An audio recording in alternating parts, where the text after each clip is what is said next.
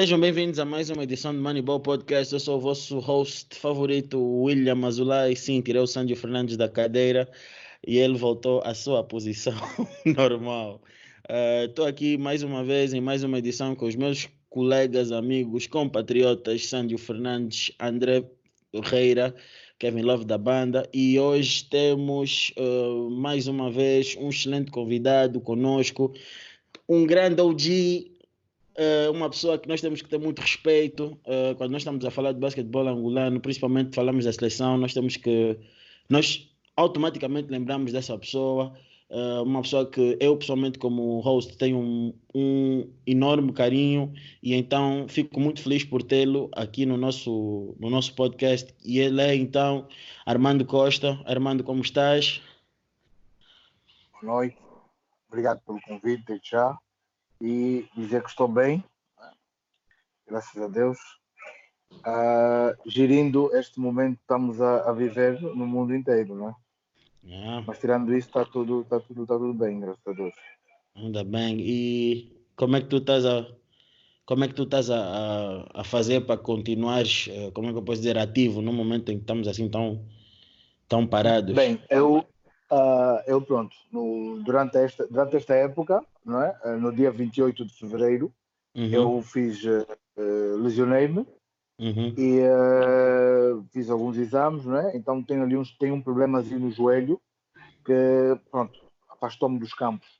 Okay, Neste okay. momento estou a, a tentar fazer uma, estou a tentar fazer a recuperação do joelho e efetivamente não posso fazer muita coisa, né? Porque estou limitado em corridas, eh, andar de uhum. bicicleta, eh, não posso fazer muito. Mas eh, em casa tenho, tenho um materialzinho de treino, né? Tenho duas uhum. bolas de basquete, tenho uma, tenho uma bola medicinal, tenho alguns elásticos, tenho um TRX, tenho uma barrazinha que dá para pôr na, na porta, da, da, da, numa das portas troqueira de casa.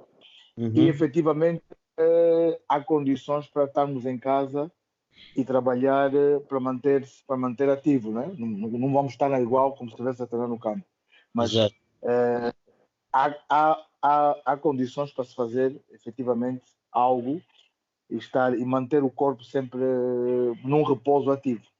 Ok, ok, isso é bom, isso é bom. Uh, fiquem já ouvintes com essas dicas epá, não ao sedentarismo, epá, não se pode fazer muito, mas não fiquem só sentados no sofá. Uh, mas, Armando, uh, antes de qualquer tipo de pergunta, eu gosto sempre de fazer essa pergunta como, como introdução, até porque eu gosto de fazer, de fazer o convidado uh, sentir-se em casa. para aqueles que para aqueles que estão estão a crescer agora, para aqueles que estão a começar a ver a basquete, estão a começar a ver basquete agora, e ainda não sabem bem quem é o Armando Costa, como é que tu uh, conseguirias, tipo, dar-lhes a, a, conhecer, né? Um bocadinho uma introduçãozinha. Quem é o Armando Costa para, essas pessoas que não, que não conhecem? Ah, eu, para essas pessoas que não, nunca tiveram acesso à, à história do basquetebol angolano e um bocadinho também do basquete português, não é? Uhum. Uh, o Armando Costa é um atleta que começou a jogar uh, basquete por, por, por, por lazer, por prazer propriamente dito, não, não pela paixão pelo basquete, uh, e que foi, foi crescendo, não é? foi se tornando um jogador uh, dedicado e cada vez mais foi melhorando as suas qualidades e foi melhorando o seu potencial até que foi um, houve uma aposta no Armando o Armando foi para uma equipa uh, que tinha condições para disputar eh, o campeonato a nível, que tinha equipa a disputar o campeonato da Liga Portuguesa. E a partir daí fiz duas épocas na Liga Portuguesa, uma fui vice-campeão e a outra fui campeão. E uh, depois fui convocado para a seleção de Angola em que fui campeão no, em 2005 e fui contratado neste mesmo ano fui contratado para jogar no 1 de agosto, onde eu continuo a jogar até hoje. Sou capitão de equipa do 1 de agosto.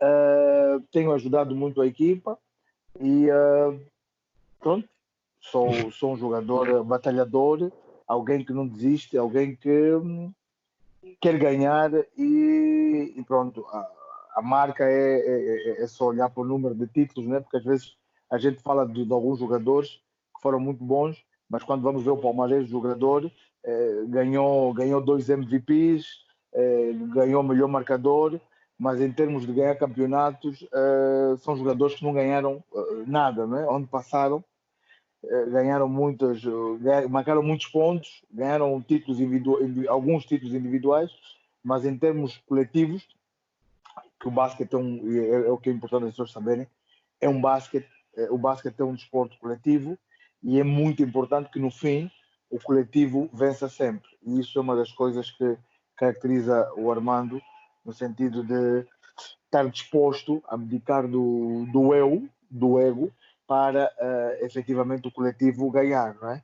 Muitas okay. das vezes nós estamos preocupados uh, com o nosso com o nosso ego, queremos ser os maiores, mas depois acabamos apenas por continuar a ser o maior, mas sem aquele, sem aquele canudo, sem aquela taça, que é a taça efetivamente mais importante quando se trata de um jogo uh, coletivo.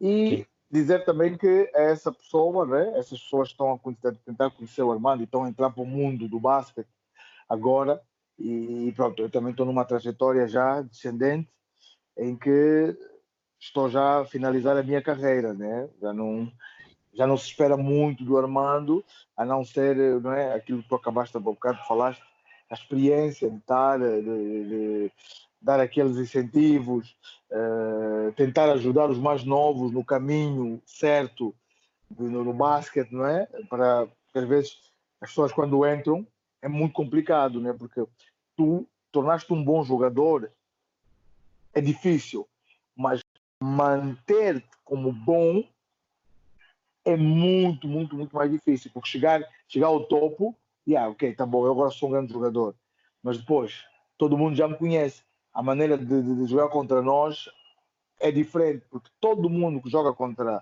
contra o Armando Costa, eu sinto muito isso, os bases que jogam contra mim, a preocupação deles é que quem está a ver consiga ver uma boa comparação, que é, o Armando Costa é o base que é, que todos nós, nós conhecemos, mas a mim ninguém me conhece.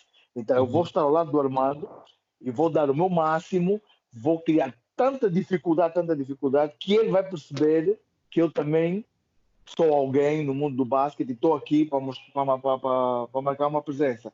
Então, uhum. quando tu tornas um jogador assim, tu tens que saber que quando jogares contra qualquer jogador, ele nunca vai te menosprezar e ele vai estar sempre a pensar em ti e com o máximo das suas capacidades, habilidades, para sempre mostrar que é ou está lá, ou, ou, é igual ao Armando, ou é superior ao Armando. Quer dizer, mostrar alguma coisa que as pessoas vão, vão parabenizá-lo. E, e, isso, o Armando, e para um jogador que chega ao, ao sucesso, é muito complicado. Por quê? porque tu tens que continuar a trabalhar também nesse nível. Porque se tu paras um bocadinho de trabalhar, aí esses, os miúdos estão a vir, engolem-te rapidamente. Então, isso também é uma das minhas características, que eu, é uma das coisas que ainda me faz jogar basquete, que é a vontade que eu tenho de trabalhar, a vontade que eu tenho de estar dentro de campo e a determinação de, de querer ganhar, querer ganhar, querer ganhar, querer ganhar.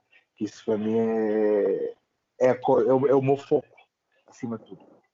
Uh, Armando, tu, dentro disto que tu falaste, houve uma coisa, eu queria recuar um bocadinho, um, que eu acho que é muito importante, que uh, se calhar muitas das pessoas, uh, quando contam a tua história, gostam só de focar na, na parte em que tu tiveste enquadrado em Angola. Mas eu fui fazer o meu trabalho de casa. Deixa-me aqui fazer que fui fazer o trabalho de casa, fui ver. E tu tiveste aí um jogo meio importante na tua carreira dentro de, de Portugal. Uh, o jogo que é Luz Aveiro, que é Luz contra o Aveiro. Uh, soube que tu fizeste um triple-double. Uh, como, é yeah. é que, como é que. Como yeah, é que. O que, é que, é que tu sentiste desse jogo? É assim. Uh, eu não sabia, né? Não sabia da importância que era o, o triple-double, né? E pronto, graças a Deus, né? Eu, uh, neste ano eu já fazia parte da equipa dos sénios, foi o meu primeiro ano a jogar da equipa de sénios, o, o treinador apostou e eu estava a fazer um jogo excelente, né? E foi, notabilizei-me com, com 10 pontos, não, com 13 ou 14 pontos, 10 ressaltos e 13 ou 14 assistências. Uh, e pronto, né? Aquilo foi, foi notícia nos jornais, né? Um jogador português no meio de tantos jogadores americanos que havia em Portugal, tantos jogadores espanhóis, sérvios, porque o campeonato português sempre foi um campeonato recheado de, jogadores estrangeiros em que o próprio jogador português não tinha muita margem de, de progressão e não tinha muita visibilidade.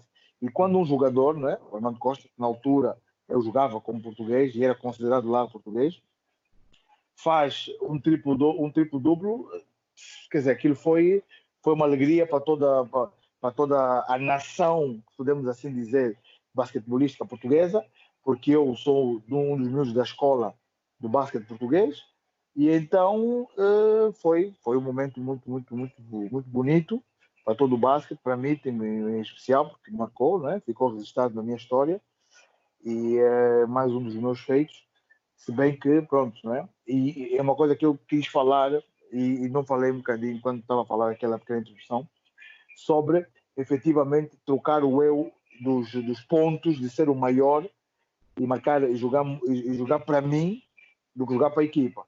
Porque eu, quando, na minha formação, até chegar a sénior no Queluz, nos meus, na, nas equipas onde eu joguei, né? no Queluz, nos Júniors e na outra equipa, o Ciba, também Júniors, eh, eu sempre fui o jogador da equipa eh, que fui sempre o mais egoísta, né? que era o, o que mais marcava pontos, o que, o que fazia tudo. E uh, fui campeão de júniores também, pelo que é luz, e no campeonato júnior, né, fui o melhor marcador, fui para o 5, fui para o cinco ideal, fui uh, o MVP do, do, do, do, torneio, né, da Final Four, mas quando cheguei a sénior, houve a tentativa de enquadrar e, e, e explicarem que aqui o importante é mesmo o título. Por quê? Porque nós quando começamos a chegar a sénior e tornamos profissionais, existe o valor financeiro, que é a grande questão, que há muitas pessoas que jogam e não têm noção, e as pessoas de fora também muitas das vezes não têm noção do que é ganhar um campeonato e o que é que financeiramente aquilo atrai ou traz para o atleta e do que o atleta simplesmente se tornar o MVP do campeonato e não é o campeonato nacional. Não é? Porque há jogadores ganharam muitos MVPs mas uhum. não ganharam nenhum título nacional. O que acontece? Provavelmente não há nenhum prémio efetivo monetário para ele, para, para essa taça, não é? Mas pronto, uh, é por aí, né? Que eu, que eu voltando a, a, a, falar sobre a questão de, de ganhar né? e trazer, de ter esse título aí sempre garantido. Ok, ok. Armando, Uh, falaste sobre a importância de trabalhar com a, trabalhar com a equipa e, e não ser só um jogador individual e coisas do gênero. Eu aqui como também um, digamos, um jogador amador, um, um base amador que comecei a jogar, comecei a jogar esse ano, acho que ter um base aqui experiente é a melhor altura para eu fazer uma, umas perguntas e perceber um pouco da posição. Uh, como é que tu balanças o, a função de marcar e a função de distribuir a bola, porque hoje em dia os bases estão a ter que marcar muito mais pelo que se vê, comparado com antes que diziam que o base só está aí para distribuir. Yeah, uh, essa pergunta é oportuna e, e essa pergunta tem duas vertentes, né? A primeira vertente é analisarmos a evolução do basquetebol. Tu falaste uma coisa muito importante do que, que é o basquetebol hoje. E a outra coisa é o que é que o base efetivamente faz, distribui ou não. Falando um bocadinho de mim e da minha carreira como base, uh, eu sempre fui um base que sempre preocupado em pôr a equipa a jogar, não é? Preocupado em que todos os atletas toquem na bola, porque todos nós estamos a jogar, temos alguma qualidade, não é? E, e, nós sabemos disso, né? Há um que é triplista, há um que é um jogador, um jogador interior, o outro é o outro extremo, né? Que então, cada um tem que, durante o jogo, sentir que está efetivamente a ajudar a equipa para quê? para tu continuar a manter os ânimos da equipa sempre altos, né? Porque eu, como base, tenho essa função. Então, o que é que eu tenho que fazer? Tenho que garantir o equilíbrio entre o jogo interior e o jogo exterior. Perceber que a equipa uh, já lançou três triplos. Então, se a equipa já lançou três triplos, isso é muito mal. A equipa tem que, tem que meter a bola dentro, porque os jogadores de dentro que vão nos garantir os ressaltos que vão nos garantir os bloqueios e muitas outras coisas, eles também têm que receber a bola para estarem satisfeitos e sentir que efetivamente estão ali e estão a ajudar a equipa e que, quer dizer, o importante às vezes é o jogador tocar na, tocar na bola e ele tomar a decisão de, ok, eu não quis atacar e passou a bola. Porque se ele não toca na bola, ele sente que ele está fora do jogo. Então, tu tens, tens, menos uma peça dentro do campo. O que, é que acontecer? O que, é que pode acontecer? Pode, pode levar com que ele, na defesa, já não se esforce tanto. Então, há que jogar muito com os egos das pessoas e ir percebendo isso durante o jogo, né? Que isso foi uma das coisas que eu, por acaso, sempre, sempre tentei analisar, porque imagina, eu estou a jogar com dois, dois extremos de alta qualidade. Um é muito bom a lançar triplos, o outro é muito bom a jogar um contra um. Quer dizer, volta e meia, eles têm que tocar na bola. E é óbvio que, sendo eles melhores, 60% do, do, do, nosso ataque vai passar na mão, na, na, nas mãos deles. Mas também depois tem outra coisa. A própria equipa que nos defende também nos vai, vai obrigá-los a ter que jogar um bocadinho mais em equipa, porque as atenções estarão sempre um bocadinho mais viradas para eles. Então a bola vai entrar um bocadinho mais, bola, e depois também vai ter espaço para eu, base, jogar. Isso é uma questão da gente ter só paciência, né? Então, falando um bocadinho do, do que, que é a minha trajetória nesses anos todos e dando um conselho como se fosse no tempo que eu jogava. Agora, olhando para a perspectiva do basquetebol atual hoje, houve um treinador americano que disse uma coisa muito importante, que antigamente o basquete jogava-se a partir de dentro para fora. Hoje o, base, hoje o basquete joga-se de fora para dentro. O que eu quero dizer com isso? Hoje o base, a gente vê jogadores base da NBA, por exemplo, que é, que é a maior referência. Uhum. A bola não passa, a bola não toca em nenhum colega, muitas das vezes. O base ganha o ressalto ofensivo, traz a bola, faz três fintas, pede um bloqueio direto, ataca o bloqueio direto, puxa a bola, tenta jogar um contra um, não consegue jogar um contra um, é, faz um lançamento completamente desenquadrado. E essa é hoje, essa é hoje é a realidade do basquetebol. Há um jogador que eu acho que evoluiu muito e, e é um exemplo que é o, o base dos uh, que está nos Boston Celtics. Vocês vão me ajudar a dizer o nome dele. Kemba, acho que é Kemba. O Kemba, o Kemba. Ele, ele, era, ele era esse jogador que vocês falaram, que era o, ele, ele, ele jogava como o Trey Young. Uhum. Daquilo que eu vi ela jogar. Uhum. Ele hoje, nos Boston, tem feito, cresceu tanto e joga não joga só para ele hoje e vê se ele a jogar, passa no bloqueio, assiste, recebe. Quando chega o momento dele, ele recebe a bola e decide. Então, eu acho que esta é a melhor combinação para a evolução do basquetebol hoje, que é um basquete que se joga de fora para dentro, e para quem quer ver um base a jogar, é olhar um bocadinho para ele e ver como é que ele está a jogar, porque é um base de muita referência é um, é um, é um jogador que vai, vai provavelmente, é, se ficar nos Boston Celtics, eu acredito que ele vai ganhar uma, vai ter ali um anelzinho para pôr no, para pôr no dedo. E, e olhando né, nesse, nesse, nesse contexto, uh, é muito complicado hoje tu explicares a uma pessoa o que é ser um base. Por quê? Porque a referência hoje dos bases é o jogador que sabe driblar, sabe fintar e sabe lançar. Então, quem faz isso é um base. E é o que a gente está vendo na NBA, né? quase todos os bases eh, são os donos da bola. Se tu não sabes passar bola, já não queremos bases como o Jason Kidd, que faz aquelas assistências, o, o próprio o próprio o Rondo, o Rondo já está a ficar eh, já está a ficar obsoleto, né? Porque as pessoas olham para ele, ah, ele não lança, então não, não é um base que se adapta à nova realidade do basquetebol. Que é complicado, né? Mas pronto, lamentavelmente são coisas que nós não, não, não, não, não se evita, né? Ouviram, né? A, a, a, evolução do basquete é mesmo essa, né? Porque é, quem for ver o Armando Costa, os vídeos do Armando Costa jogar e olhar para o basquete que se joga hoje, vai dizer, não, ele provavelmente nos, nos, nos dias de hoje, como as pessoas gostam muito de fazer essa comparação, nos, no basquete atual ele já não joga, porque ele, ele não lançava. Quer dizer, as pessoas, as pessoas olham muito para essa perspectiva, né? Ele não lançava, então, se ele não lançava. Mas as pessoas esquecem-se que hoje o base praticamente faz 60% do lançamento da equipa sozinho. Quer dizer, não é os 60% de, de uma posição, né? Uhum. Os postos fazem, os postos, normalmente as equipas, né? Cada treinador tem a sua estratégia. Eu vou jogar com, vou jogar com 60% do jogo interior e os 40% jogo exterior, não é? Para dar garantias.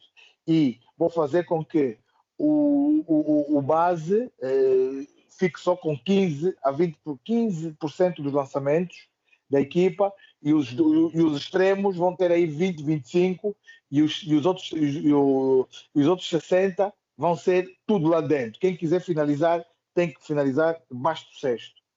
Quer dizer, tu quando pões essa iniciativa já estás a distribuir, estás a jogar de uma maneira diferente. Agora, quando tu entregas a bola na mão do teu melhor jogador e diz, olha, o base agora faz tudo. Porque a gente está assistindo jogo de basquete, né? E nós uhum. agora acompanhamos o Bruno Fernandes, que é o nosso, nosso irmão que está tá nos Estados Unidos. Uhum. É, dá pena ver o Bruno a correr de um lado para o outro. Porque, quer dizer, ele, ele, ele ganhou o ressalto. Ele fez o, o outlet pass. O, o, o base saiu. Ele ainda nem chegou ao meio campo e o base já lançou o triplo. Ele já está a recuar. Quer dizer, então, é, há um bocadinho de espetáculo, mas se a gente for olhar para as coisas, quer dizer, o posto está ali apenas para ressaltar e passar a bola no base, mais nada. E depois meter bloqueio quando ele não consegue jogar um contra um. Né? Essa, essa, essa, essa, essa é uma, das, é uma evolução do basquetebol que não é, é, tão, tão bonita, né? Porque se calhar seria bonito nós durante o jogo, vemos o Bruno né, ali a fazer um post-up e o, o Troiano meter a bola no Bruno e o Bruno jogar um bocadinho um jogo de costas, né? Eh, o Bruno com, com, poder fazer um bloqueio e em vez de fazer o pick and roll e rolar para dentro, fazer um pop-out e receber a bola e lançar um triplo, né? Que ele já, ele já, já algum jogo ele fez isso, mas Faz quer dizer, fez bem no momento em que o jogo está decidido, uh, né? quer dizer, ter aquela, aquela missão, olha, tu decides se bloqueias e rolas ou se bloqueias e abres para lançar o triplo. Ali não, ali funciona exatamente o base faz o que quer, como quer, porque o base é que é o jogador. Os outros, os outros ajudam só. É, é. E, e vendo nessa perspectiva, né, uh, eu fico, fico, fica difícil eu dar-te um conselho sobre como julgar, né? porque a minha mente é aquela mente daquele base que quer organização, quer eh, um bocadinho de justiça dentro do campo, no sentido em que todos tocam na bola, porque efetivamente não somos todos iguais dentro do campo. Uh, há uns que têm melhor ou maior talento e são mais capazes do que os outros, então a esses tem que se dar, uh, tem que, temos que ser justos e deixá-los fazer as coisas, né? Porque não há, não há, não há, não há, não há, não há como, porque não, quer dizer, um jogador que consegue jogar um contra um, um jogador como o LeBron James, que, não, que é imparável, quer dizer, você não pode exigir que ele te passe a bola. Né? A gente tem que esperar que ele comece a falhar, para depois ele perceber que falhou, ele perceber que está cansado, e aí sim ele vai começar, vai começar a, pagar, a passar a bola aos, aos, aos, aos colegas. Não é? Mas pronto, é esse jogador não, são, são, são coisas. Nem, nem, eles, eles no, no, meu ver, eles nem são jogadores, são mutantes do basquete, são pessoas diferentes, são pessoas que têm, nasceram né, de uma maneira diferente e, e pronto, não há, não, há, não há nada que se compare. Sim, por acaso até, até ia meter aqui uma pergunta aqui no meio para saber do tipo, óbvio tem essa justiça e fazer todos tocarem na bola, tentar fazer a equipa toda manter-se ao mesmo ritmo, mas tem sempre aquelas alturas do jogo em que tem um jogador que está quente. Uh, quão fácil é para identificar essa, essa, altura e qual é a melhor decisão? Dar sempre a bola a esse jogador ou, tem, ou se calhar pensas, não, vou lhe dar a bola umas três vezes para não falhar e depois uh, estragar o ritmo dele? Não, aí, aí, não, aí não há como. Quer dizer, primeira, a primeira coisa, já estamos a pôr em, uh, já estamos a ver que eu conheço os meus colegas, né? Porque, como uhum. se diz, o base é um treinador dentro do campo. Então, tudo começa no treino. Eu, quando estou a jogar contigo e com ele, já não, eu já sei quem tu és e já sei tudo que tu és capaz de fazer. Não é? Nós não damos, nós, nós, nós para ir ganhar, não vamos ganhar se não trabalharmos juntos e, já, e se não nos conhecemos. Então, eu já sei que tu não tens qualidade no drible, mas és um grande atirador ele é o nosso melhor jogador de um contra um. Nós temos um grande poste. Quer dizer, independentemente da situação, do que a gente precisa, a gente precisa que o, o, o nosso colega desequilibre, finalize, ou se vier ajuda, ele vai passar e vai passar a ti, que é o triplista. Porque ele também tem que saber disso. E eu também vou fazer uma coisa. Eu vou pedir um bloqueio, vou pedir outro bloqueio, ou vou pedir uma jogada em que tu, que és o atirador, recebas dois ou três bloqueios para, para, para ficar liberto e lançares o triplo que a gente precisa. E se continuas a meter os triplos, então a própria dinâmica, e já estamos a falar de uma grande equipa, uhum. já não uhum. funciona só base, a própria grande equipa já percebe que tu marcaste o triplo, então a próxima jogada tu tens que lançar o triplo. E tu tens que continuar a lançar o triplo até o momento em que tu próprio vais, vais sentir que ou estás cansado ou lanças e falhas. E quando tu falhas, eu já não te dou mais a oportunidade de falhar a segunda vez. Eu, como base, aí já tenho a oportunidade de mudar o sentido do jogo. Porque eu agora estava a jogar para ti, estava a correr bem, pum, pum, pum. Falhou, ok, tá bom, agora posso mudar. E aí começa a ver a questão da própria, da própria, da, daquilo que se diz, não, não, não há justiça a jogar, não é? Eh, porque nós não somos todos iguais, não é? A justiça é nós eh, somos a equipa, vamos receber o nosso salário, temos direito a tudo, mas tocar na bola dentro de campo, o posto que não tem qualidade, ele, só, ele sabe que ele não vai receber a bola para jogar um contra um de costas. A única coisa que ele vai fazer é bloquear, ganhar ressaltos defensivos, ganhar ressaltos ofensivos e pode fazer aquela questão que os americanos dizem que é o putback, né? Ganhou um ressalto sim, sim. ofensivo, nessa situação, ok, pum, subo outra vez. Mas até há treinadores, quando o jogador não tem muita qualidade, ele, quando o jogador ganha o ressalto ofensivo, ele obriga a que o jogador passe a bola no base, fora. Então, é, nessa ordem de ideias, quando estamos a jogar, não somos iguais, somos diferentes. E nós temos que aceitar isso. Se ele é o melhor triplista, ele é o melhor triplista. Falaste uma coisa boa. Últimos segundos de jogo. Estamos a perder por dois. Estamos a precisar de um lançamento.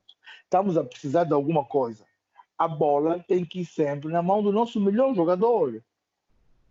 A bola tem, tem que ir na mão da pessoa que tem a melhor porcentagem de finalizar essas bolas, essas situações. Então, tu isso tu já sabes do treino, não é? Isso, Eu já sei que tu, quer dizer, tu até não és o melhor triplista da equipa, mas nessas bolas quando jogas um contra um nessas bolas, tu vais lançar o triplo e não falhas. Mas o melhor triplista é ele. Então, há que perceber que depois também tem a questão emocional. Há aqueles jogadores que a gente diz, né? usando aqui um, um termo uh, nosso, né? Uhum. tremem no momento da decisão, a bola pega fogo. Uhum. O gajo é muito bom, é o melhor jogador da equipa, mas quando chega os momentos da decisão, ele treme e a, bola não pode ir na mão dele. Então, tu também tens que saber disso que quando chega o momento da decisão, não estás a contar com ele. E as pessoas estão a ver televisão, as pessoas estão a ver o jogo, estão a dizer, pô, mas, pô, mas o Barça então não, não, não, entrega a bola nele, ele é o melhor, tá, ele, ele tem 30 pontos. Não, porque o Barça sabe que se a bola for ali, não vai, nessa situação não vai ter sucesso, porque o gajo treme. Sim. Então entrega na bola no, no, no outro atleta que por acaso no jogo só tem 4, 5, ou só tem 10 pontos, mas que esse atleta nesse momento é o jogador que não vai ter medo de romper a defesa e fazer um smash, ou parar e fazer um lançamento, ou desequilibrar e fazer uma boa assistência. Então, isso, isso é muito importante que se perceba, porque é essas pequenas coisinhas que engrandecem uma, uma equipa e que tornam a equipa uma equipa campeã. Porque se você não perceber isso, você vai, você vai entregar a bola no teu melhor jogador e ele não vai finalizar e vais perder o jogo. E eu acho que isso é uma das. Uh, falando, voltando e fazendo a referência da NBA, isto é a grande diferença do Michael Jordan e uhum. todos os outros jogadores da NBA, que é bola decisiva, a percentagem de, de, de eficácia do Michael Jordan está muito além de todos os outros atletas, não é? Quer dizer, dois segundos, temos que lançar essa bola. O Michael Jordan em 10 é capaz de meter 9. A bola acho decisiva. E, o, e os outros. Não, eu tenho. Não, não isso. Não. não, isso está a dizer. Só para finalizar. Plenamente. Só para finalizar. E os outros jogadores todos, que também são grandes jogadores, no nível, que pá, nível de excelência, nessas bolas, 2, 3 segundos, em, em, em 10, um, há um que mete 3, há outro que mete 4, há outro que mete 1, há outro que mete 5, quer dizer, mas é, é, é, é, é para mim mover uma das grandes diferenças do Jordan e de todos os outros atletas, né? Quer dizer, isso faz, isso, isso faz com que nós temos mesmo que perceber, nós não somos iguais a jogar, nós fisicamente não somos iguais, hum, pensando também não, so, não somos iguais. Então, a única justiça que pode existir é que nos permitam todos estarmos na equipa e uh, ajudar a equipa naquilo que a gente é capaz de fazer, não é? Muito boa uh, resposta. Uh, agora, Armando, como falaste aí de muitos jogadores, vários exemplos da NBA, uh, queria te perguntar, costumamos perguntar aos nossos convidados, porque nós todos que acompanhamos a NBA temos sempre aquele jogador mais especial quando nós estamos a crescer a ver basquete que é o nosso ídolo, gostávamos de jogar como ele, uh, apreciamos a maneira como ele joga e queria saber é. que, qual foi esse jogador para ti. Ah, olha, eu, eu sempre joguei e tive a referência do, do Steve Nash e, uh, e o Jason Kidd, né? Uh, eram jogadores que gostavam de pôr a equipa a jogar, então foi basicamente na NBA jogadores que tinham mais ou menos as minhas características, né? Que eu via que eu podia que eu podia segui-los, né? Uhum. Que eu não sou eu não sou um jogador muito potente, não sou atlético, então olhando para eles identifiquei-me, né? Ou identificava-me com, com, com o jogo desses desses dois atletas. E depois o Jason uh... Kidd também não lançava triplos, fazia muitas assistências, fazia passos muito bonitos. E, e então acho que acho que acho que uh, é um jogador que de alguma parte ajudaram também no meu crescimento como jogador. Eu, quando estava a fazer a pesquisa para, para a entrevista, também vi, inclusive, uh, algumas fotografias de. Porque isso era quando eu era muito novo, então ainda não acompanhava bem a seleção. Uh, de tu, se não estou erro, jogaste contra o Jason Kidd por Angola, contra os Estados Unidos. Uh, tive essa, tive, tive e como é que foi? Como é que foi é, a experiência foi, foi, de jogar com ele? Foi, foi. Ainda tive aí umas oportunidades de ataquei bem, fiz aí, saquei, saquei, saquei, saquei umas faltas que eu percebi que ele, ele não estava, ele, ele também pronto, né? Uh, sentimos um bocadinho que a equipa americana não, não jogou. Ali tinham só dois jogadores, estavam muito agressivos e estavam mesmo com a jogar, eh, que era o, LeBron James e o Dwayne Wade, que eles parecem que não conseguem uh, relaxar e jogaram, jogaram a, a 200%, quer dizer, parece que eles queriam, parece que eles queriam nos comer. Já os outros jogadores, né? O, Lebron, o, o Kobe, o Kobe jogou relaxado, o Kobe fez uma estatística de 8-1, né? lançou 8 bolas, marcou uma. Uh, os outros jogadores, uh, o Jason Kidd fez uns bons passos, o Chris Paul também tive a jogar com ele, uh, também estava com uma, uma, boa disposição, mas não estava assim aquele é, aquele Jason Kidd que a gente vê na, na NBA, não, estavam, relaxados, né? E eu, né, tirei partido disso, forcei ali umas faltazinhas no Jason Kidd, né? E os árbitros marcaram, fui a lance livre e foi um momento, um momento, um momento muito bonito, foi um momento oportuno e uh, de muita satisfação, porque não é? era um sonho para nós que jogamos basquete, é um sonho estar ao pé dessas grandes estrelas e jogar contra eles e ver que efetivamente uh, a diferença entre nós e eles é a qualidade do trabalho. Uhum. Porque fisicamente uh, a gente tem jogadores que se equiparam a eles. Agora, a maneira como nós trabalhamos efetivamente é que é que, é, é que difere. Difere. Agora, Armando, uma coisa que tu falaste uh, eu achei muito interessante porque, infelizmente, dentro da equipa eu sou o membro que sofre mais bullying porque eu também concordo com a tua visão de um base, até porque um dos meus bases favoritos da liga nesse exato momento é o Lonzo Ball, uh, um jogador que não tem estatisticamente uh, um grande, quem olha diz que não tem grande impacto, mas é bonito de se ver o jogo dele no que toca à distribuição e, e comandar o jogo.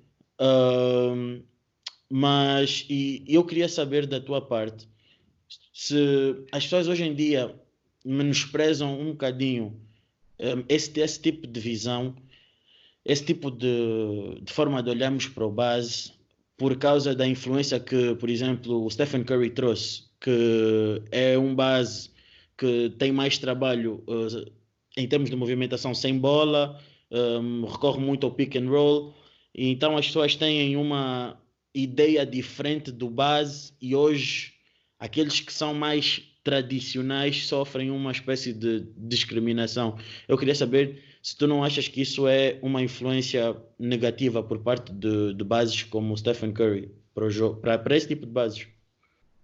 É assim, uh, quando se fala, falaste. Posso? Sim, sim, sim, sim. sim. Não, uh, quando falaste aí dois nomes uh, importantes, né? E, e, e, há, e, há, e há que voltar um bocadinho quando se fala desses, desses dois nomes, né? Uh, O Stephen Curry é um jogador, é um jogador que hoje, para quem assiste basquete e vê basquete, é um dos jogadores que também mudou o jogo, né? Mudou o jogo no sentido que ele acrescentou algo ao jogo, que é, é a maneira de marcar triplos, né? Era uma coisa que não é? não se, não se via.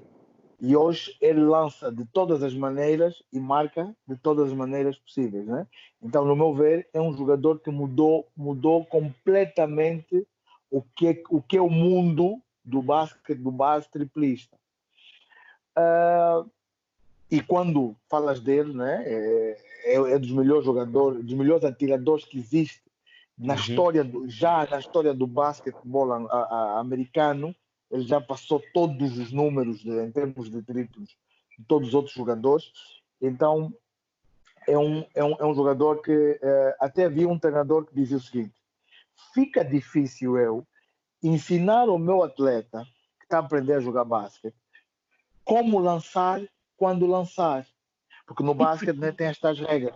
Você para lançar tem que lançar, eh, lanças assim, tens que quadrar o pé, tens que meter assim, tens que fazer essa posição, o corpo não pode estar assim, quer dizer, e quando esse miúdo que recebe uma, uma explicação de um treinador e treina todos os dias com o treinador daquela maneira, vai ver o Stephen Curry lançar, ele diz, oh, quer dizer, o meu treinador tá, não está a ser sério comigo. Olha como é que esse jogador faz.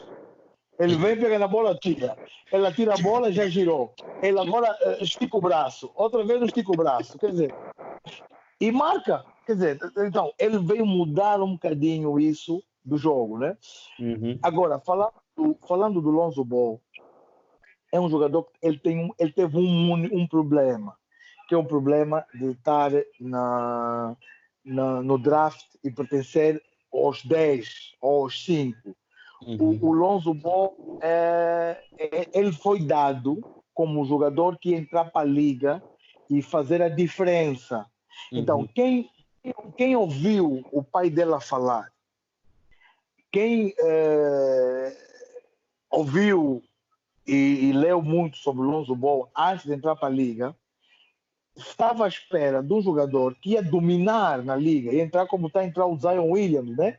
que é, já, já bateu o recorde que é o Hulk nos primeiros 10 jogos, sim, marcou sim. não sei quantos pontos. Então, todo mundo estava à espera que o Lonzo Ball fosse esse jogador. porque ele vem referenciado que vai destruir a liga. Então, e quando ele entra para a liga e começa a jogar como está a jogar o Rondo, que tem é, que já é veterano, que quer passar bola, que vem na transição para lançar um triplo, pensa duas, três vezes. Quer dizer, ele está a mostrar que ele não é um killer, é um jogador que vai pôr a equipa a jogar. Uhum. E, mas, não é isso, mas não é isso que o mundo viu nele. O mundo do basquete viu que ele seria um jogador que ia marcar 20 a 30 pontos por jogo. As pessoas estavam a olhar para ele como um. Deixa lá ver como um, um Booker, né? Acho que é o sim, do, sim, é do sim, Phoenix Suns. Quer dizer, as pessoas, estão, as, as pessoas estavam olhando para ele como este jogador que vai chegar, vai jogar um contra um, vai jogar pick and roll, vai lançar triplo, vai penetrar, vai fazer smash. Só que ele não está a fazer isso. Então, como é que eu analiso, não é? Uh, a pergunta que tu fizeste no sentido de olhar para ele, o jogo que ele faz é um bom jogo. E ele vai ter sucesso, porque há outros bases a jogar assim, como ele. Há o base dos. Uh, o, Will, que eu acho que está nos, uh, nos Boston Celtics, né? O Will. E. Como é? Ele jogou, ele jogou também, é também, também é um veterano, é um base também joga muito para a equipa. Ele, uh, ele é o, acho que é reserva, acho que é o reserva dos Boston, se não estou em erro. Ou, ou, dos, ou, ou dos Indiana Pacers. O... Porque, Acho pera. que é o George, George Hill, George Hill. Ah, o George Hill está nos, está nos Bucks, está nos Bucks, está nos Bucks. Exatamente, não no Boston, é nos Bucks, que ele é da equipa do, é da equipa do Antetokounmpo, exatamente. Uhum. Então, ele é um base que hoje também é referência para o jogo que estamos, por exemplo, que tu falaste. Ele vem, traz a bola, passa, assiste, faz jogar a equipa e no momento que tem que decidir lança ali um triplozinho importante. Quer dizer, ele é essa referência, mas ele já é um veterano. Agora, nós não estamos à espera do miúdo que venha fazer o trabalho do veterano. É, uhum. Quer dizer, é, então, é, olhando para isso, olhando para o base, a moda antiga, a jogar na liga, eu concordo e acho que é possível e, e, e dá para jogar, e dá para ser um grande jogo, dá, dá para fazer grandes jogos e, e, dá perfeitamente para ajudar a equipe a ganhar campeonatos. Né? Agora, quando se toca no nome Lonzo Ball, vêm essas perguntas todas que nós temos que, que temos que responder, que é quem, de onde é que vem o Lonzo Ball? O que, qual foi a imagem que se criou do Lonzo Ball? Então, ele não vai ser mais referência e nem, ninguém quer olhar para ele, porque a gente quando olha para ele diz, ah, esse gajo tinha que marcar 30 pontos, só está a passar bola. Quando eu, a primeira vez que eu vi o Lonzo Bola jogar, eu disse, oh, ele não sabe lançar bola. Como é que ele não sabe lançar bola e, e tem essa fama toda? Ah, ele é atlético, salta, corre, faz mais, é, mas não sabe lançar bola. Uhum. Mas o que, que aconteceu? Criou-se uma imagem de, uma, de um super, hiper, mega star que não existia. Então, as pessoas, quando querem ver aquele jogador, querem ver essa superstar, mas ele ainda não é. Ele, ele na liga é um regular player. E é isso que faz confusão vê-lo a passar muita bola, porque nós estamos à espera da super estrela, não é? E isso. Sim, Armando, não podes dizer isso ao William, ele está a ficar triste. Dizer que o não, Lance é regular não, player. Não, não, não, o que. Não, tá. ah, não. Ah, o que o que está a ser eu concordo. Não, é mentira. O que ele está a dizer eu é? concordo. Tá vendo, né? É, o Lonzo Ball, ele, para aquilo que lhe foi pedido, ou para aquilo que foi a expectativa, ele é um fracasso autêntico. Mas ele é um grande jogador, porque o Lonzo Ball joga em qualquer liga do mundo e vai ser bom jogador nessa liga onde ele jogar, porque ele joga na NBA. Sim. E ele na NBA tem números e, é, e, é, e ele é, olha, olhando para todos os outros bases que jogam na NBA, ele é um base de muita qualidade ao lado desses bases, né? Não lança, não vou lhe pôr ao lado do Stephen Curry, porque há jogadores que, pá, são, ele, há jogadores que carregam a equipa às costas, né? E o, e o Lonzo Ball não faz isso, né? Mas é um, é um grande jogador. Afetado, foi afetado pela mudança do jogo, porque ele é um base mais tradicional. Sim, eu estou a dizer, ele é um base tradicional, mas o grande problema não é ser afetado pela mudança do jogo. O grande problema dele é A imagem. O, a, a, imagem que se criou dele, do jogador uhum. grande, ela. Porque a liga não tem bases tradicionais. A liga, quem é o base hoje que foi para. Quem, quem são os bases que estão na, no All-Star Game? Don Fitch, não passa a bola a ninguém, joga o tempo todo sozinho. Trey Young. Quer dizer, esses bases miúdos que estão, na, estão no All-Star Game, a entrar rápido para o All-Star Game, são jogadores que não passam a bola a ninguém jogam completamente sozinhos, lançam triplos do meio campo, é, fazem algumas assistências, mas o foco deles é finalizar e marcar pontos. Então, o Lonzo Ball foge, então, o Lonzo Ball foge um bocadinho à linha desses jogadores, está a ver? Sim. Nesse sentido, o que acontece? Nós vamos olhar para ele, quem, quem é base e gosta de ver base jogar, vai gostar de vê-lo jogar. Mas quem já vem a cabeça uh, formatada que o Lonzo Ball é o onde quero ver aquela superstar. Olha uhum. para o. Lonzo Ball e vê isso, sabe? Fica tipo, opa, pô. O bullying, afinal, só o bullying que eu sofro está mesmo aí. É, é, a partir, é a partir daí, porque o pai dele, o pai falou muito sobre ele. Então complicou a vida dele. Que ele agora tem que trabalhar muito. Tanto que ele, vocês podem acreditar que ele daqui a mais um, dois anos, ele vai, ele vai ter que se tornar um atirador. Senão a própria equipa vai tirar, vai, vai, vai lhe dispensar. Uhum. Porque ele precisa, ele precisa de lançar, porque acontece? Se ele não lança, vai se fazer dois contra um e vai, vão sempre deixá-lo sozinho. E hoje, e hoje uma equipa que não tem um atirador, não tem jogadores que lançam, é muito fácil defender. Que também é esse outro problema do, do, do, do, do basquete, né? tu ficas, é fácil defender uma equipa que tem poucos atiradores, fica muito fácil. Eu estou sempre em ajuda, nunca fecho sempre as linhas de penetração. E é por aí.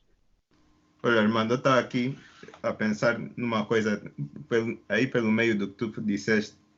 Uh, foi o facto de. É mais uma pergunta como um atleta do que como um jogador de basquete. Uh, no no teu caminho ao crescer como jogador, tem, tem vários jogadores mais jovens a entrarem, coisas do gênero, e eles acabam por trazer coisas novas. E o que eu queria perguntar é o quão importante e se calhar o quão fácil é pôr o orgulho de lado e conseguir aprender de jogadores mais novos, oposto pelo do normal que é aprender pelo, pelos jogadores que estão à tua frente.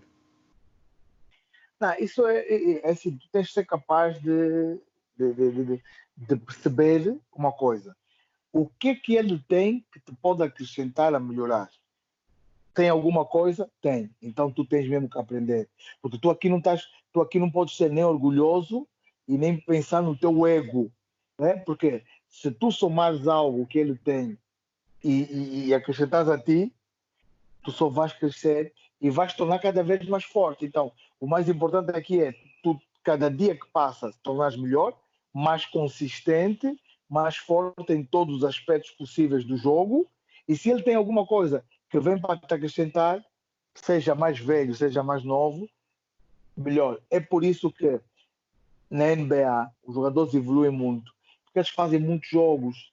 E as pessoas não têm noção de uma coisa: eles não jogam, como nós aqui, contra a mesma equipa toda hora há um número né, na, na, na, fase regular de jogos entre as equipas. Né? Os Lakers já, nesse momento, só jogaram até agora para ir dois ou três jogos uh, contra os Clippers. E, e, e, provavelmente só vão jogar eh, até acabar a fase regular, acho que são quatro jogos só que fazem.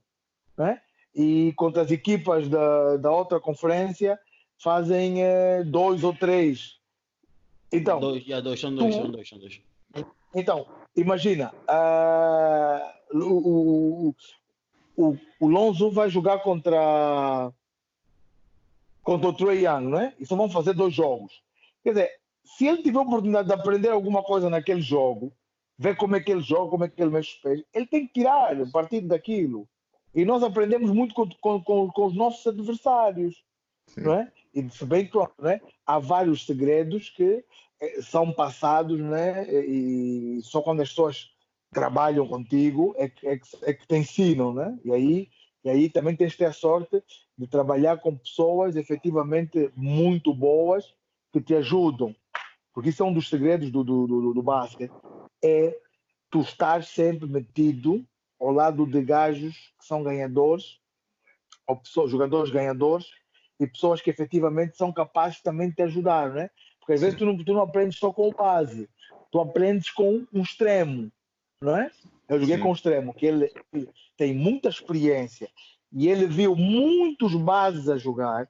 Então, quando chega a altura de, de, de alguns de, de, de, ver certas situações de jogo, ele vem e diz: Olha, ó oh, oh puto, nesta situação ou naquela situação, porra, eu lembro-me de um que joguei e ele fazia assim, assim, assim, assim. Então, esta pequena indicação é tudo para tu melhorar o teu jogo. Sabe? Porque ele, ele, ele, ele está a mostrar-te algo que tu não estás a fazer e que o outro base tinha qualidade, fazia. Sim. Calma, tens que fazer assim. Então, é isso, no, no, ao meu ver, nós aprendemos aprendemos não só com os, com os bases da mesma posição, aprendemos também com os jogadores de outras posições e é óbvio que, respondendo diretamente à tua pergunta, eu não tenho problemas, eu como jogador não tenho problemas de estar ali e aprender aprender coisas, porque os, os, os miúdos normalmente têm a capacidade de, de trazer coisas novas, né? É, aquelas brincadeiras de, de driblar bola, novas fintas, é, essas coisinhas que, que, por exemplo, o Arden faz, né? Penetrações e, e finalizar do lado esquerdo, fazer pulos, quer dizer, pequenas coisas que hoje já está a acrescentar ao basquete, mas que vem, vem de fora, né? Então isso, isso para mim é bom e eu, com certeza, tento sempre, sempre abraçar. Muito bem, muito bem. E agora, um pouco pelo lado oposto, nós quando falamos com, com o Ed Lucas, ele mencionou o teu nome de quando ele chegou ao 1 de agosto, foste um, um dos jogadores que foi dos mentores dele que, que lhe, praticamente lhe fez jogar na posição de, de base lançador, na posição de shooting guard até hoje. E eu, eu gostaria de saber, na tua posição, quem é, que foi, quem é que foi, se calhar, um dos mentores na tua altura, quando, entraste, quando começaste a jogar profissionalmente? Eu, eu graças a Deus, eh, quando comecei a jogar profissionalmente, eu trabalhei com o, Francisco Rodrigues e com o Felipe Gomes, né? E já eram jogadores. O, Francisco Rodrigues já era veterano, né? Já era um jogador também que estava numa fase já uh, descendente da carreira dele, né? Tinha, tinha muitos anos de basquete. Uh, e o Felipe Gomes também, também já era um veterano, com muita experiência, e que foram jogadores que sempre ajudaram muito, né? Uh, e isso foi uma coisa muito boa. Muito boa por quê? Porque que eu vi? Eu vi que eles estavam, nós, eles estavam preocupados em que, a, em que a equipa ganhasse, não é? Então, o que acontecia? Eu, o puto, o jovem da equipa, o gajo que tem está cheio de energia, que vai defender o outro base, a campo inteiro, que está ali a pressionar o base, né? porque essa era a minha função quando entrei, e que tem pouca experiência de controlar o jogo, controlar a equipa, que vai dar os minutos de descanso ao, ao, ao Francisco Rodrigues, que é o nosso base principal, e eu estava ali a disputar o, lugar, o segundo lugar com o, o Felipe Gomes, e que pronto, depois assumi a titularidade daí do, do, do, do, segundo posto. E sentia que o próprio Felipe Gomes também estava sempre preocupado em olha, pá, agora tens de ter mais calma, agora vai jogar com calma, agora põe a equipa a jogar, chama, pede uma jogada. Então, e também aprendi que isso também foi já uma, um aprendizado já muito novo, que é, são atletas que estão a trocar o seu ego em prol da equipa ganhar porque se eu estou a ver o miúdo a cometer um erro e eu deixo o miúdo continuar a cometer o mesmo erro, a equipa vai perder e perdemos todos. Se eu corrijo o miúdo, o miúdo melhora e torna-se um melhor jogador, a equipa vai ganhar. E posto isso, nós no primeiro, no, no, no, no primeiro ano em que eu joguei, joguei a sério, fomos vice-campeões portugueses. No segundo ano, fomos campeões. Isso é para dizer que com a mesma equipa, a mesma estrutura, não é? Trabalhar juntos, melhorar todos os dias, ouvir os mais velhos, não é? estar disposto a, a crescer, ah, não, não tivemos hipótese, não tivemos hipótese, as coisas correram bem. Então, uh, acho que esses dois atletas, como atletas em si, né, a trabalhar comigo, ajudaram, ajudaram muito no, no basquete. E fora os outros colegas de equipa também, né? Eu, graças a Deus, trabalhei com, com, com, com jogadores que estavam mais preocupados em ganhar como equipa e ajudar-nos uns aos outros do que propriamente serem, terem a particularidade de, de serem os maiores e os melhores. Muito bem.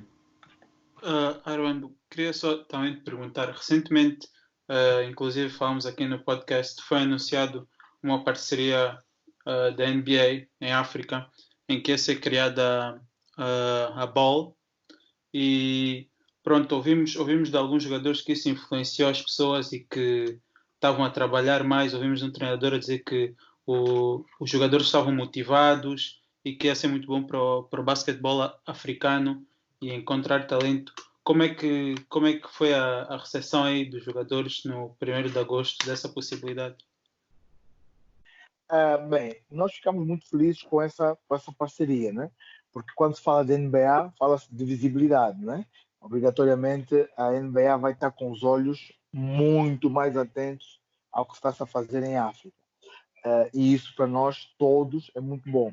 Nós, primeiro de agosto, ficamos um bocadinho tristes porque nós fomos os campeões, uh, somos os campeões em títulos do, da Liga dos Campeões africano e não vamos ter a oportunidade de participar nessa primeira liga uh, porque eles decidiram que quem tem que participar é o campeão da época que findou e não o campeão da Liga dos Campeões, porque afinal aquilo era uma Liga dos Campeões africanos, isso aqui é, é NBA, então são supostamente são coisas diferentes e que vai começar.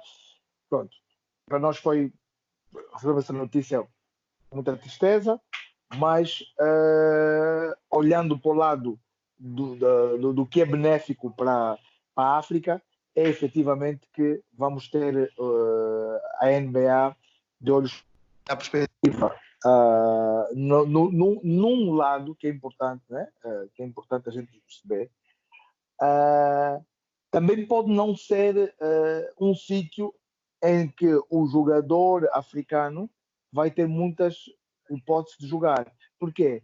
Porque há que saber o número de jogadores americanos que as equipas vão poder jogar. É? Não sei se eu faço entender. Sim, sim, sim, sim, sim, sim, Vamos fazer uma liga africana da NBA. Muito bem. Mas é permitido jogar cinco jogadores americanos. Quer dizer, o que, eu estou aqui a fazer? Apenas estou a fazer com que aqueles jogadores americanos que não têm lugar para jogar na América, que não entraram para a NBA e que já não podem jogar na, na, na, na G-League, uhum. vão jogar onde?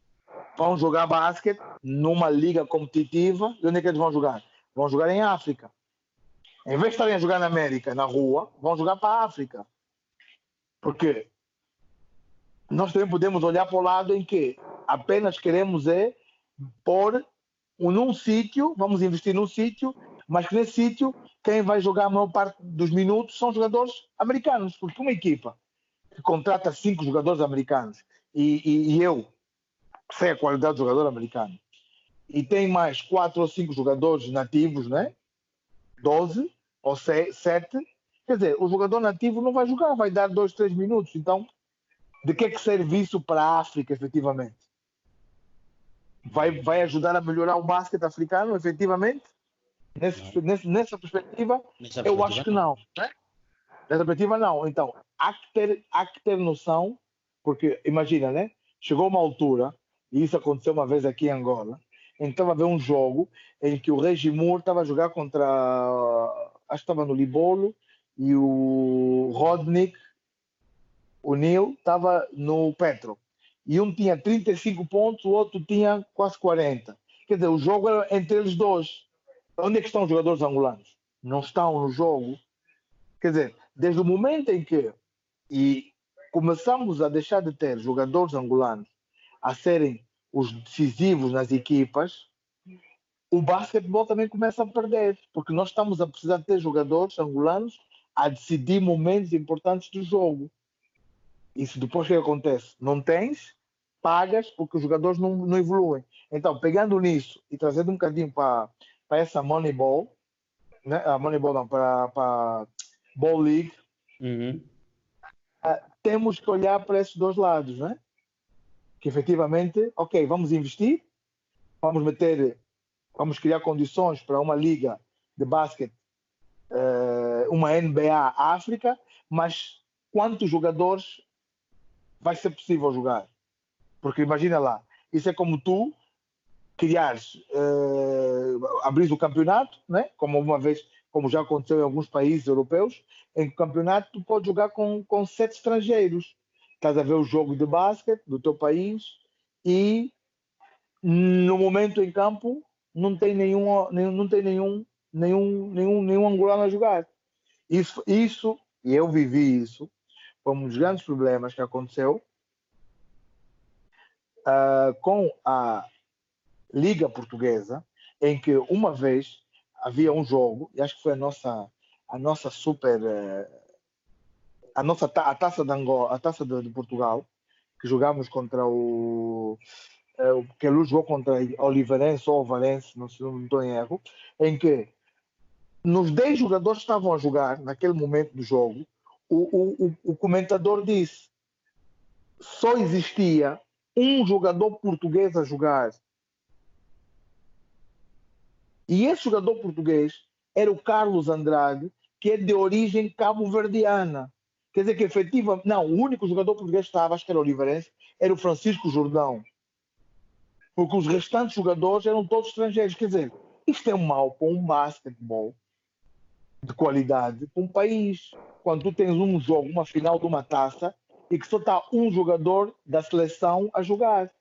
Porque nós, durante anos e anos e anos, a gente via os confrontos 1 de agosto e Petro, em que tu, no 1 de agosto, o, o, os cinco jogadores ou, ou, ou, os ou quatro jogadores do 1 de agosto estão a jogar dentro de campo, e acontecia, como já aconteceu algumas vezes, que era, por exemplo, imagina, Armando Costa, Olímpio Cipriano, uh, Carlos Almeida, uh, Kikas, Miller, este cinco inicial do 1 de agosto é um cinco que joga na, na, na seleção.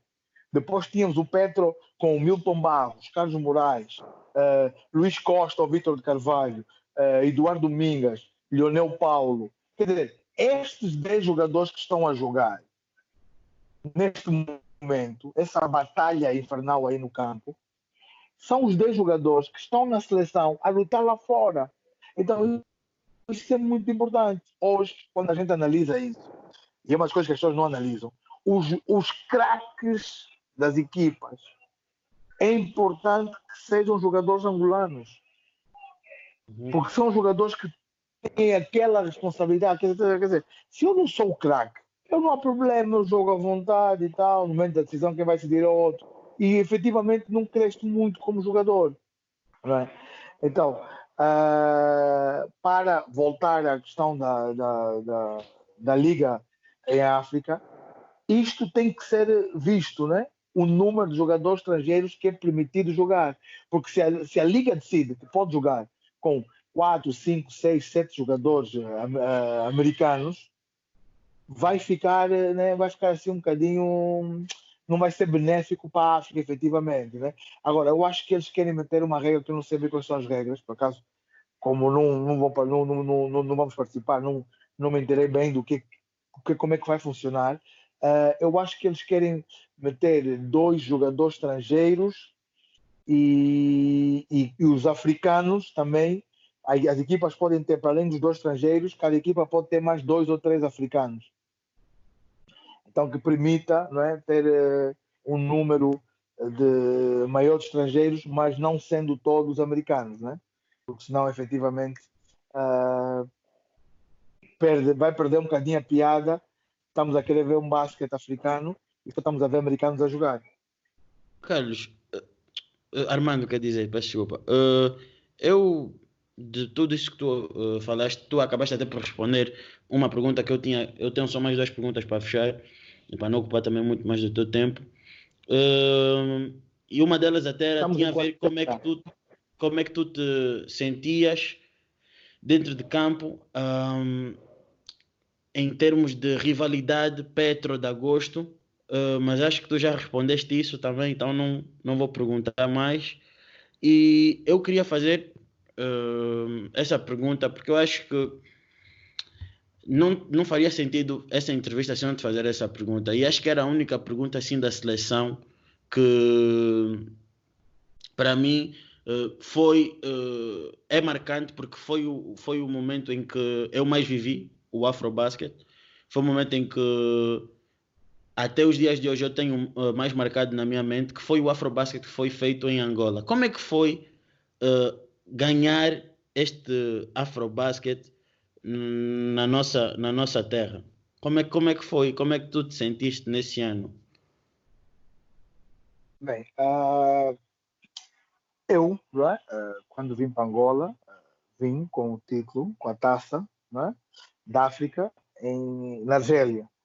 E uhum. foi uma festa, uma sessão, foi um, um, a cidade parou para nos receber, para receber os campeões, e efetivamente eu senti pela primeira vez aí o que que era o basquetebol e como o angolano, não é? Como é que o povo angolano vivia o basquetebol? Porque em uhum. Portugal as pessoas é, é, futebol, é futebol, é futebol, é a basquete, é, uhum. não, não, não, nunca é futebol. E quando a gente chega aqui, sente essa recepção, a loucura que foi, epá, percebemos que o basquetebol tem uma dimensão em Angola, todos os níveis, né? país parou todo mundo prestou atenção aos campeões. Pronto, fizemos a festa, acabou. Dois anos depois, estamos aqui em Angola a preparar, ganhamos o Afrobasket. Então aquilo foi uh, ainda mais próximo, por quê? Porque as pessoas viveram o Afrobasket todos os dias. Uh, tiveram conosco em Benguela, acompanharam os jogos em Benguela, vieram para Luanda com a seleção, acompanharam os jogos, quer dizer, um, acho que na carreira de um, de um, de um atleta, uh, tu tens a oportunidade de viver isso, né? tens uma nação inteira a desfrutar contigo um momento único da tua vida, uh, a parabenizar-te, a, a, a exaltar-te a essa grande conquista que foi. Uh, epá, não há muitas palavras, né? são momentos que a gente desfruta e que são momentos únicos da nossa vida, porque quando a gente quando eu pensava que depois da Argélia aquilo fosse o maior momento, não é? Uhum. Quando chego a Angola e ganhamos o Afrobasket em Angola, quer dizer, completamente muito mais forte, muito mais intenso e foi, foi claro, foi, foi um momento inesquecível uh, ah, um, em que todo mundo vibrou, desde o, momento, desde o primeiro minuto até o último minuto. Quer dizer, uh, jogamos o, a qualidade do basquetebol estava boa, as pessoas gostavam de ver os nossos jogos de basquete, estávamos a apresentar um bom jogo de basquete. Quer dizer, a seleção passeou completamente neste, uhum. neste, neste, africano e isto não é não só não só a qualidade do basquete foi mostrado não é? Uh, e o público porque às vezes ganhamos mas não jogamos um bom basquete mas acho que houve, houve essa houve essa, houve essa, houve essa ligação do bom basquete né, e da vitória. E foi, foi um momento espetacular. Agora, uh, só mais uma e depois eu fecho. Uh, qual foi o jogador para ti, dentro da tua carreira, mais difícil de defender? De defender o, o Olímpio Cipriano. Uhum. É o, até agora é o jogador mais difícil de defender. É, é, ele é fisicamente é, difícil. Ele, de... ele, ele, ele, ele, é diferente da gente. Ele é outra pessoa que ele, ele, ele é completamente diferente do que, do que as pessoas normais. Porque ele tem uma capacidade de. de é, quer dizer, é o que um, preparador físico temos a explicar. A fibra rápida que ele tem ele, enquanto, enquanto ele vai no segundo, ele, enquanto ele vai começar a fazer o terceiro movimento, nós uhum. estamos a começar a fazer o primeiro. É? Então torna, torna o jogo dele torna muito mais simples. Então na hora na, tu tentar defendê-lo, ele quando arrancar e fizer o, o, ele arrancou o primeiro movimento e faz o segundo movimento, tu ainda estás a sair do teu arranque, né? que ele é extremamente explosivo, é muito rápido. Muito, muito, muito, muito, muito rápido. É a segunda pessoa. É a segunda pessoa que nós temos aqui a fazer a entrevista que diz que também o Olímpio Cipriano é muito difícil de se defender. Já o Ed Lucas, nós também fizemos entrevista com ele, ele também disse que é muito difícil. Não, não tem, não tem pós, não tem pós, não tem pós. e agora, uh, Armando, para fechar, eu queria uh, fechar da melhor maneira possível e a pergunta que eu queria fazer era a seguinte: sendo tu um jogador que tens no teu palmarés desportivo uh, seis taças, uh, seis taças desportivas em todo o continente, também tendo ganho a taça Vitorino Cunha e muito mais, sendo tão bem sucedido no basquetebol oh. angolano, uma ah. grande referência para o basquetebol africano. Alô? Sim, sim. Alô? Sim, sim. Yeah, a, chama, a chamada caiu. Pá. Fizeram, fizeram ah. uma brincadeira, cortaram a luz, então tive que ligar rapidamente aqui aos dados. Não, vou já fechar, vou Mas, já pronto, fechar. Vamos continuar. Uh, eu estava a dizer, com, uh, uma vez que tu és um atleta que, epá, no teu palmarés desportivo, tu tens uh, seis títulos conquistados um, em todo o continente, um, um, uma, um, currículo de títulos invejável. Uh, tens a taça Vitorino Cunha, tens uh, a Liga, tens a taça de Angola, tens. Epá, não falta títulos no teu, no teu, no teu histórico, não faltam títulos. A minha pergunta era: que tipo de conselho tu tens a dar para todo aquele jovem que olha para ti e diz: Não, eu quero ser como o Armando, eu quero ganhar tanto quanto o Armando, eu quero saber contribuir para o jogo da minha equipa como o Armando para ser tão bem sucedido ou melhor ainda do que ele. Que tipo de conselho tu tens para todo aquele jovem basquetebolista que, que, que, que te segue, que a partir de agora pode vir a seguir e que ou então que tem amor pelo basquete? É assim, um, o conselho que eu deixo né, a alguém que a, títulos e, e, ser um campeão é, é, perceber exatamente aquilo que acho que nós falamos durante a entrevista toda, que é abdicar sempre do teu eu, do teu ego e preocupar-se em olhar naquilo que tu podes ajudar a equipa para ganhar. Porque isso no final o importante é, é, é o título final. Então, tu tens que trabalhar muito, tens que ser determinado para continuar a, a, melhorar como individualmente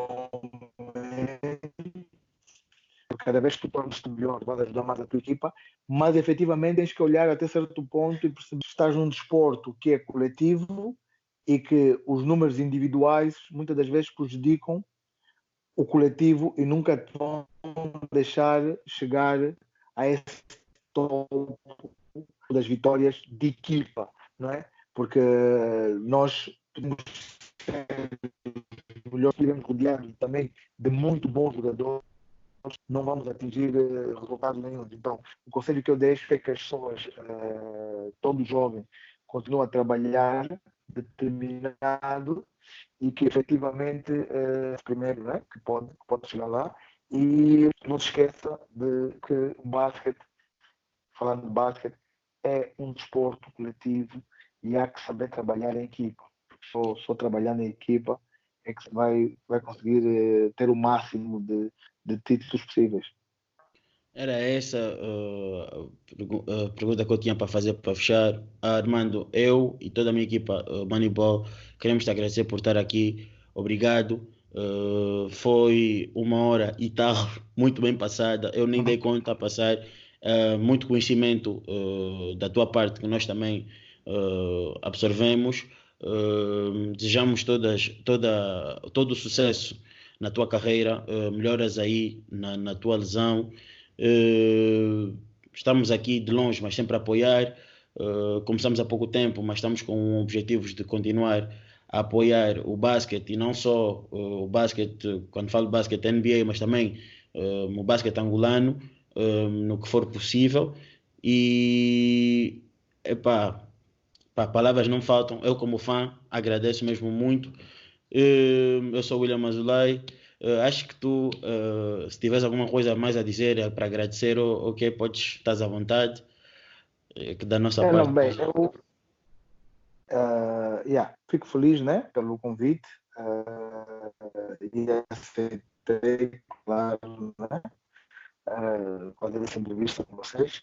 Uh, Dou-vos também já os parabéns né, pela vossa iniciativa e um, acredito que esse vosso projeto tem, tem, tem pernas para, para crescer uh, e para nós, né, pessoas do basquete, é muito importante sentirmos esse, esse apoio, esse carinho, porque isso eh, durante alguns anos faltou em Angola, que é as pessoas lá fora perceberem uhum. que em Angola também se faz bom basquete e, e um basquete de qualidade.